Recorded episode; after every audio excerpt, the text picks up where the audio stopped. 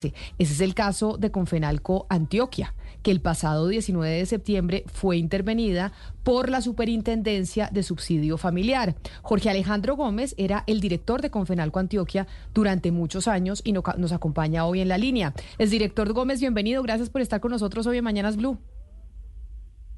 Muy buenos días, Camila, para ti y para toda la mesa de trabajo. A Confenalco Antioquia la intervinieron desde la Superintendencia de Subsidio Familiar el pasado 19 de septiembre. ¿Por qué? ¿Cuál fue la, justificación de la intervención de esa caja de compensación?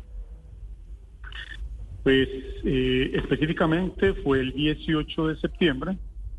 día en el cual eh, me fue notificada eh, la resolución 0789 expedida el 15 de septiembre por la Superintendencia de Subsidio Familiar y eh, dentro de las eh, justificaciones que toma la Superintendencia del Subsidio Familiar es que esta medida cautelar de intervención total es una medida cautelar de intervención administrativa total contra Confenalco Antioquia, pues eh, concluye la superintendencia que resulta adecuada, que resulta indispensable, que además resulta conveniente y ajustada a derecho cumpliendo los criterios de necesidad, medida y proporcionalidad, supuestamente porque con Confenalco Antioquia tiene eh, en riesgo y por lo tanto tiene en riesgo su patrimonio, que por lo tanto deben proteger y resguardar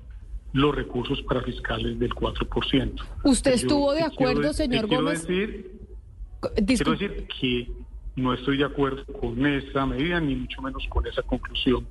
de la Superintendencia de ah, Subsidio Familiar. Esa, esa era mi pregunta. Si ustedes y usted como gerente de Confenalco, pues ya no, porque cuando se dio la intervención, pues usted sale del manejo de esa caja de compensación. Si usted y lo eh, y no sé, y la Junta y quienes estaban manejando esa caja de compensación con Fenalco Antioquia están de acuerdo con esas razones presentadas por la Superintendencia de Subsidio Familiar y si se generó algún tipo de recurso porque les pareció irregular esa intervención. Sí, primero pues para decir que hablo en nombre propio, en calidad de director de Confenalco Antioquia, en que estoy en desacuerdo absolutamente con esta medida y pues tomo la vocería porque sé que también los miembros del Consejo Directivo, tanto principales y curiosamente suplentes que también fueron eh, removidos, que también fueron separados de su cargo, tampoco están de acuerdo y no lo estamos que el pasado 2 de octubre, tanto ellos como yo radicamos el recurso de reposición. Recurso de reposición pues que resuelve la misma entidad eh, y además un recurso de reposición que fue otorgado en el efecto devolutivo. Esto significa que esta resolución eh, aplica de manera inmediata, no suspende los términos independientemente de que conceda el recurso, lo cual también nos llama la atención, Camila, porque la superintendencia, eh, digamos, eh, sustenta eh, esta medida en una resolución que además, quiero decirte, reprodujo una nulidad que ya había establecido el mismo Consejo de Estado desde el año 1992, cuando declaró la nulidad del artículo 97 del decreto 341. Eh, aquí ellos eh, sustentan la intervención en una nueva resolución que reproduce la nulidad de ese acto y por lo tanto pues eh, también digamos es una es una norma que, que está viciada de nulidad porque en Colombia no se puede reproducir la nulidad de los actos. Claro. Y lo otro es que, y lo otro es que es que contradictoriamente, pues la superintendencia, como se puede ver en la misma resolución 789, en el punto 6.2 de la situación financiera con Gran Antioquia, destaca que los indicadores de la corporación muestran solidez, muestran liquidez, muestran eh, un endeudamiento que no representa ninguna amenaza para la organización y eh, además eh, un patrimonio, un patrimonio muy sólido que eh, hoy está por el orden de los 550 mil millones de pesos más o menos, el año pasado cerramos en 472 mil. Pero también llama mucho la atención, Camila, es que el 80% de esta resolución está fundamentada porque supuestamente la superintendencia manifiesta que hay un mal manejo de los recursos de lo que se denomina el mandato eh, Salud SAS, eh, que ahorita tú mencionabas eh, sobre la situación de las EPS, para decirte que Confenalco Antioquia inició su proceso de liquidación del programa régimen subsidiado desde el año 2012 y la liquidación del régimen contributivo desde el año 2014. Es decir, han pasado ya 10 años aproximadamente de este proceso en el que le pagamos a todos los acreedores, 486 acreedores externos, más Confenalco Antioquia, que era el acreedor número 487, a todos los trabajadores, a todo el mundo. Y desde abril del 2017 yo empecé a ejercer como mandatario de ese poscierre, de esa posliquidación del programa régimen contributivo de Claro, pero entonces déjeme yo le quiero déjeme yo le quiero preguntar una cosa, porque ya hemos entendido según el resumen que usted nos ha hecho que a usted le parece que no había justificación para que hubiera una intervención de Confenalco Antioquia por parte de la Superintendencia de mm, Cajas de Subsidio Familiar, por parte de la Superintendencia de Subsidio Familiar. Y eso me lleva a mí a pedirle que nos explique una cosa, porque esto cómo se mm, relaciona con la crisis del sector salud que decíamos que Nueva EPS, esa EPS, la más grande del país, tiene 50% de accionista al Estado. El resto son las EPS, el resto son cajas de compensación. Y esas cajas de compensación, una es precisamente con Fenalco Antioquia. Y el gobierno nacional, no solo este, otros también han querido tener el control de Nueva EPS, pero los estatutos no se lo permiten. Y para cambiar los estatutos tendrían que estar de acuerdo todas las cajas de compensación familiar que son socias de Nueva EPS, es decir, CAFAM, Colsubsidio, Compensar, Confenalco Valle, Confenalco Antioquia y Confandi. Aquí con esta intervención que se hizo a Confenalco Antioquia, en donde la superintendencia de subsidio familiar ahora es la que domina con Fenalco Antioquia, quiere decir que el gobierno nacional en esa junta, si quisiera pues cambiar los estatutos, tendría el voto de Confenalco Antioquia para poder tomar eh, el control de Nueva EPS. Eh, sí, te adelantaste un poquito porque quería cerrar diciendo que llama mucho la atención que precisamente la superintendencia en un 70-80% de la resolución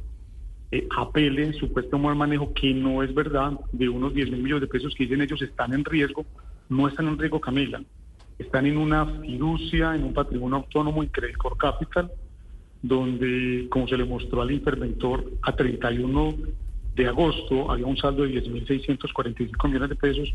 pero a él le pareció que ese documento no era válido, ¿cierto? Eh, porque simplemente era un papel, pero ahí no constaba que estuviera el dinero. Difícil puedes decirle que yo pudiera tener esa plata en mi escritorio. Pero eh, tocas un punto importante ahí, es porque como la superintendencia del subsidio familiar eh, interviene una caja en parte con un tema que no es de su competencia, que quien vigila las liquidaciones de las EPS es la Superintendencia Nacional de Salud. Ahora, llegando a tu punto, digamos que es importante decirte que yo no de manera directa, pero sí a través de una funcionaria, pues recibí un mensaje de parte del señor superintendente donde le preguntó que quién definía las situaciones eh, del tema de eh, nueva EPS en Congenalco Antioquia, a lo que pues ella le respondió que era yo directamente como director, y eh, para decirte que precisamente por esos mismos días eh, recibí una llamada de un colega director de otra caja de compensación, donde me manifiesta pues la propuesta que hace el gobierno de poder acompañar en la presidencia de nueva EPS una persona que fuera de la confianza del presidente Petro y el superintendente del subsidio familiar que no tiene nada que ver en salud, pero pues sí las cajas se ponen en esta, en esta tarea, a lo cual pues eh, la respuesta que yo le doy por intermedio de la persona que me envía el mensaje es que eh, con Fenalco Antioquia, eh, al igual que las otras cinco cajas, tenemos un acuerdo societario en el cual nos movemos en bloque y por lo tal las decisiones que tomemos respetando ese acuerdo las tomamos entre todos y que eh, ese cambio de la presidencia de José Fernando Cardona, pues no podríamos hacerla de manera individual. Entonces, para responderte es, hoy yo no estaría de acuerdo, eh, o mejor dicho, cuando era director no estuve de acuerdo con esa decisión. Hoy había que preguntarle al director administrativo suplente que está a cargo de la caja si estaría dispuesto a eso o no. En mi momento yo no estuve dispuesto y así lo manifesté. Doctor Gómez, también lo esto, en una respuesta que enviamos. Esto que usted nos está confirmando a mí me parece muy delicado y por eso quiero reiterar mi pregunta. ¿A usted lo llamó otro director de una caja de compensación a decirle el gobierno tiene la intención de manejar nueva EPS? y poner al frente de Nueva EPS a alguien que sea de confianza del presidente Gustavo Petro. Esa era la intención que tenían, pero claramente por estatutos no lo pueden hacer porque ustedes, las cajas de compensación, que son socias y tienen el control de esa EPS, tendrían que estar de acuerdo. ¿Usted lo que cree es que tal vez a usted le intervinieron y su caja de compensación en la que usted pues era el director, la intervinieron porque el gobierno de esa forma quiere empezar a tener control de nueva EPS si no ceden las otras cajas aceptando que nombren a alguien que sea cercano al primer eh, mandatario? Camila, eso es una hipótesis, no se descarta. Yo personalmente no la descarto, pues digamos que esto es la sumatoria de muchas cosas, pero pues esa, digamos que, fue la última situación que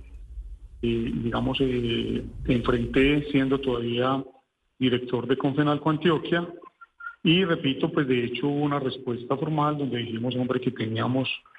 eh, un gobierno corporativo definido y en ese gobierno corporativo había unos procesos, entre ellos la elección del presidente de la nueva EPS y dentro de esos criterios que habíamos definido del gobierno corporativo, pues nosotros ratificamos en que cualquier cambio debería hacerse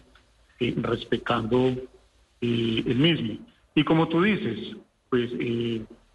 para tomar decisiones en otro sentido o para perder, como viendo manifiestas,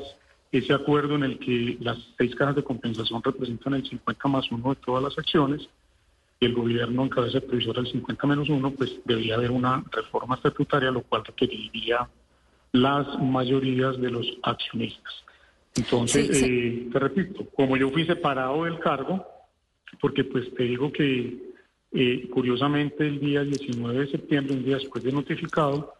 eh, pues recibo un, documento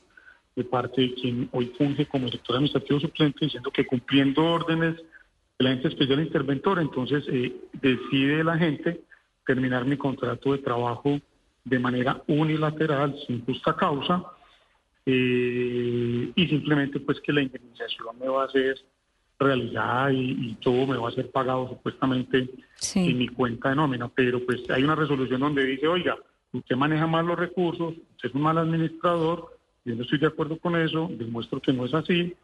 y, eh, y ellos a continuación pues dicen, usted es tan mal administrador que merece terminar el contrato unilateralmente sin justa causa y tenga la indemnización por sus 26 años de trabajo en esta organización, en el que no tiene pues ni una notación negativa en la hoja de vida, pero pues chao, cierto, chao, que, que nos estorba seguramente pues aquí en Panteón. Señor Gómez, eh, pues eh, entendemos, eh, digamos, la situación laboral que tuvo un manejo que, que pues genera sospechas, pero permítame preguntarle desde su conocimiento sobre el estado de la nueva EPS, ¿qué análisis hace usted de la capacidad de la nueva EPS para poder recibir, por ejemplo, pacientes de Sanitas en el caso de que Sanitas sea intervenida o para eh, sostener por un tiempo, por esos, esos dos años de transición que plantea la, el proyecto de reforma a la salud de EPS a gestoras de salud, toda la, la, carga de pacientes, incluso mayor que la que, que la que recibiría si solamente recibe los pacientes de Sanitas. ¿Podría la nueva EPS garantizar la prestación de un buen servicio de salud a tanta gente mientras se hace esta transición o qué habría que hacer para que eso funcione? Oye, mire, la situación que se está presentando hoy, digamos que no es nada diferente a la que se presentó hace más de 10 años para que Comunal que tomara esta decisión. Es que esto es un problema estructural del sistema de seguridad social en salud, donde definitivamente los recursos no alcanzan. Y eh, no alcanzan especialmente para cubrir todas aquellas atenciones que están por fuera del plan de beneficios. Eh, frente a eso, yo lo que diría es que antes de responder habría que hacer un análisis juicioso, precisamente cuál es la situación financiera de una EPS, cuáles son esas condiciones frente al cumplimiento de las reservas técnicas, de las reservas eh, financieras que tiene, de cómo tiene garantizado su esquema de eh, garantizar la atención de los servicios de sus afiliados, pero pues eh, me atrevo a decir por lo que conozco, que obviamente es, no se tendría esa capacidad y que eso tendría que ser producto, resultado de un análisis, no simplemente que se digan qué es lo que se piensa o cómo se cree que se hagan las cosas. Yo no puedo decir que la nueva EPS tiene esa capacidad de poder recibir a todos estos afiliados si es que se liquidan las demás EPS y que de manera transitoria se encarga ella solamente de asegurar no solamente el proceso de los recursos del sistema de de los aportes, sino especialmente la principal función es de la atención de la salud de los, de los pacientes. Eso tiene que haber un, informe, tiene que haber una, eh, eh, un análisis previo que digan si o no tiene la capacidad. Yo diría que hoy es muy difícil. Yo tengo una última pregunta para usted, doctor Gómez, y es que usted menciona que tenía la información de que el gobierno nacional quiere nombrar a alguien de la entera confianza del presidente Petro manejando como presidente de la nueva EPS